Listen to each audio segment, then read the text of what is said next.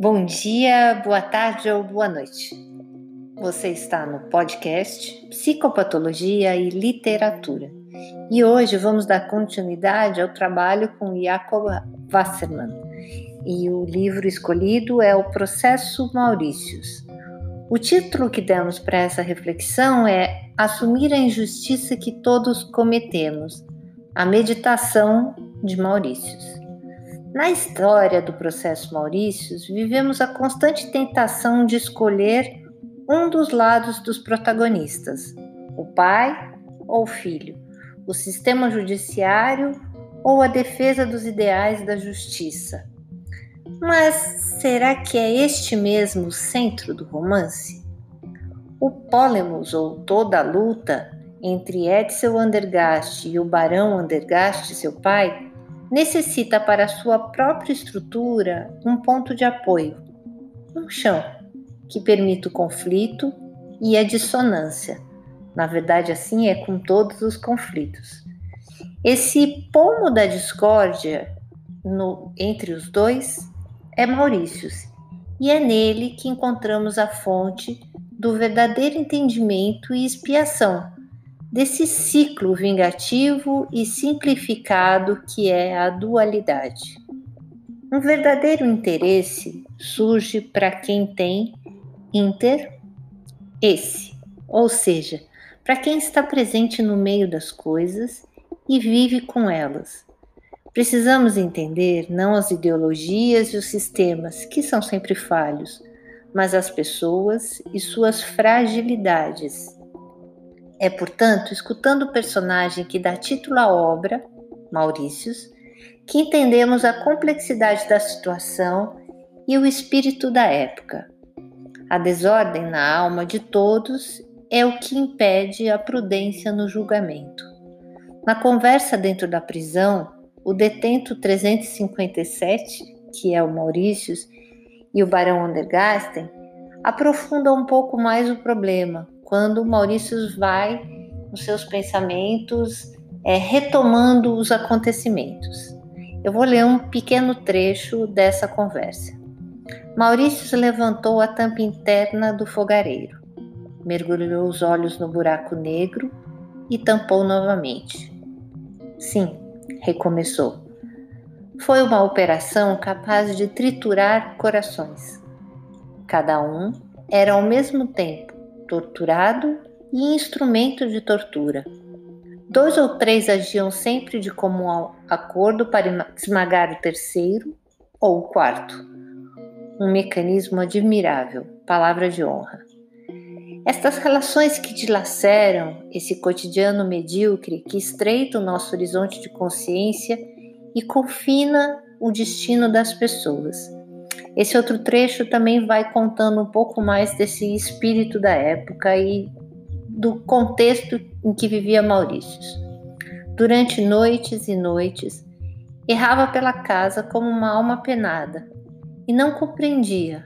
Oh, não queria compreender que eu, exatamente como ela, era um pobre desgraçado. Um miserável, ó, quem Deus dizia: Vamos, eis o teu destino, engole-o. Veio assim, enfim, o dia em que pensei: seria melhor, mulher, que você não existisse, que desaparecesse deste miserável lugar.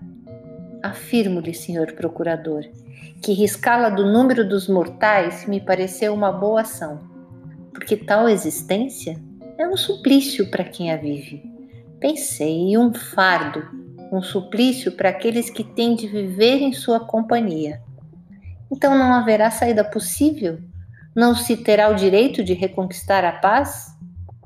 É evidente que, tendo tido esse desejo criminoso, eu não estou isento de culpa. Não, não creia, não estou isento de culpa e muito menos inocente, o que não é absolutamente a mesma coisa. Chega um momento em que o assassínio já está consumado em espírito o que acontece em seguida é como a expulsão de um feto durante o trabalho de parto. Mas isso é fazer um julgamento sacrílego. Eu sei, eu sei. No auge da minha aflição, eu disse a Ana: Se as coisas chegarem ao último extremo, matarei você e em seguida me suicidarei. Então todos teremos a paz. A morte, como uma saída para a tensão que parece, naquele momento que estamos vivendo, insuportável, esse assassinato ou suicídio banalizados, esse é o verdadeiro núcleo e tema do livro. A última cena é da tentativa de suicídio de Etzel. Frente à notícia de que Maurício aceitou o indulto e agora está fora da prisão, mesmo tendo vivido tantos anos nela, ele entra em indignação e desespero. E seu desespero é tanto que ele tenta se matar e o barão vendo essa cena é, colapsa. Um modo de, de contar esse estado em que o barão fica é o próprio trecho onde Etzel declara: Um espanto hesitante se desenhou em suas feições como se a imagem habitual que sempre o dominara se tivesse transformado em outra, colocada de certo modo um pouco mais baixa e sobre a qual era obrigado mesmo a se inclinar para reconhecê-la. Não era mais o ser enigmático, detentor e guardião de segredos, não era mais o regente misterioso de destinos, não era mais Trimigisto, mas um pobre homem culpado e quebrado. O que ele quer dizer é que o pai não era mais uma autoridade, ele mesmo declara: Você não é mais meu pai. A decadência desse estatuto simbólico, relação pai e filho, é a revelação de uma crise de valores muito mais ampla. O fim de um ethos, como diz Eric Voegelin em suas reflexões autobiográficas.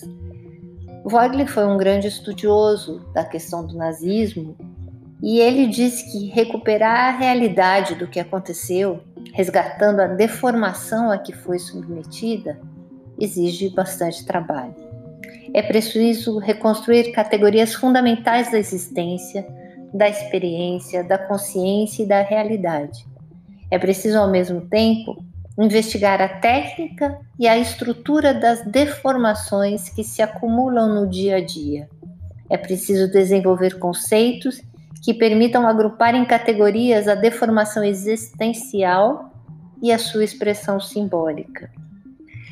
O que ele está dizendo é que o que aconteceu no Entre Guerras foi uma doença espiritual, um reflexo de uma crise vivida na sociedade naquela época. E que essa decadência moral e psíquica afetou a todos. A consciência humana é a luz que guia o homem no drama da sua vida, mas ela é uma luz difusa e, portanto, devemos atentar de que uma intenção moralizadora não pode justificar a imoralidade de uma ação. Totalitarismo não é tanto a solidificação de uma teoria econômica, biológica ou social, mas muito mais a manifestação de uma atração pela morte.